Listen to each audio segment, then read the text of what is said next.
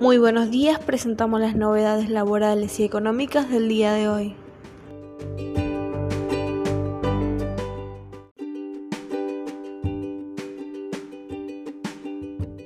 AFIP extiende el plazo para que las empresas informen quiénes son sus accionistas.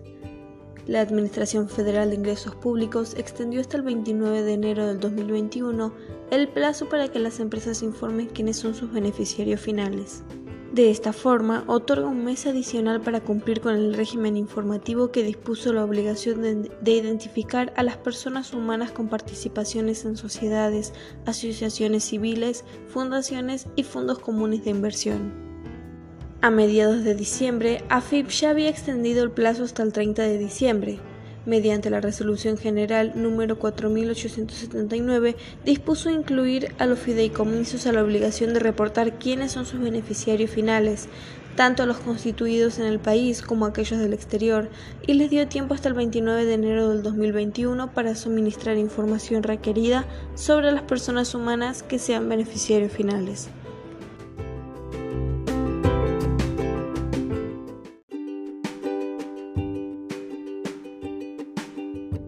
AFIP extendió el reintegro del 15% en las compras con tarjeta de débito. La Administración Federal de Ingresos Públicos extendió hasta el 31 de marzo del 2021 el régimen de reintegros para los sectores vulnerados, según informó oficialmente el organismo. La devolución del 15% del monto total de los consumos con tarjeta de débito alcanza a personas jubiladas y pensionadas que cobran el haber mínimo, así como a los y las titulares de la asignación universal por hijo y la asignación universal por embarazo.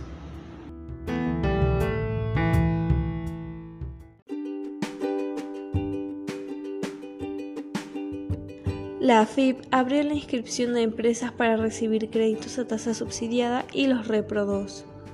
La Administración Federal de Ingresos Públicos habilitó el sistema para que los empleadores tramiten los créditos a tasa subsidiada y los reprodos del Ministerio de Trabajo, Empleo y Seguridad Social para hacer frente al pago de los salarios del mes de diciembre del 2020. Las empresas registradas en el programa de asistencia al trabajo y la producción podrán iniciar el procedimiento en la página web de AFIP entre el 30 de diciembre del 2020 y el 8 de enero del 2021.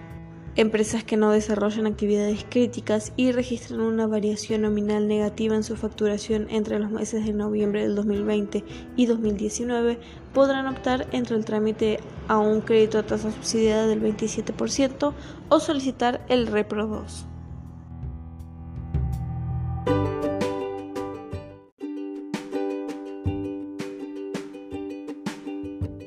Alerta jubilados.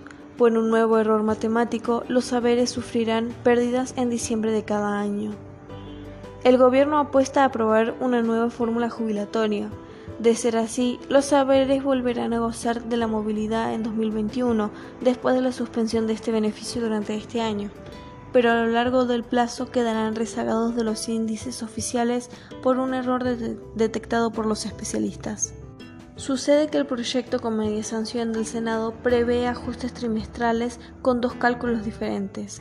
Marzo, junio y septiembre se actualizarán por salarios. En estos tres periodos, la variación del salario se calcula sobre el anteúltimo trimestre previo al incremento, y los recursos surgen de comparar la variación anual en igual periodo. En diciembre, en cambio, se introduce un tope que determina la elección entre el menor de los índices A y B. El primero es el mismo cálculo que en los trimestres previos, salarios y recursos tributarios, y el segundo es la variación de la recaudación anual de ANSES incrementada a un 3% descontado los aumentos de marzo, junio y septiembre. Así, si la recaudación total incrementada en un 3% fuera superior al mix entre la recaudación tributaria y salario, se aplicará esta última y el haber no participará de la mejora. Si por el contrario los recursos fueran inferiores, se adoptará este índice y el ajuste será menor a la evolución salarial.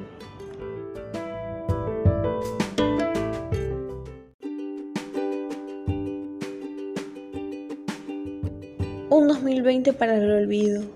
¿Cuánto creció el endeudamiento en las familias y los comerciantes?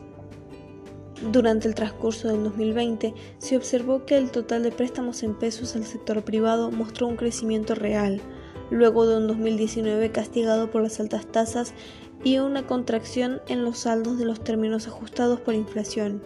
Se observa una recuperación del endeudamiento.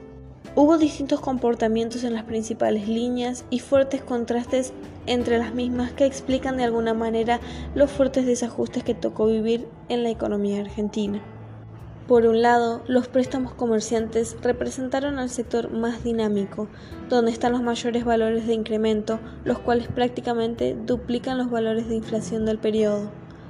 El incremento para el primer semestre fue del 18%, alcanzado por un incremento anual del 38,18%, 424 mil millones.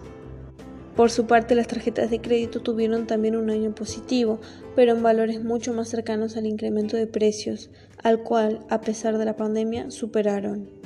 El primer semestre lograron un 36,3% de incremento, cerrando el año con un aumento del 47,28%.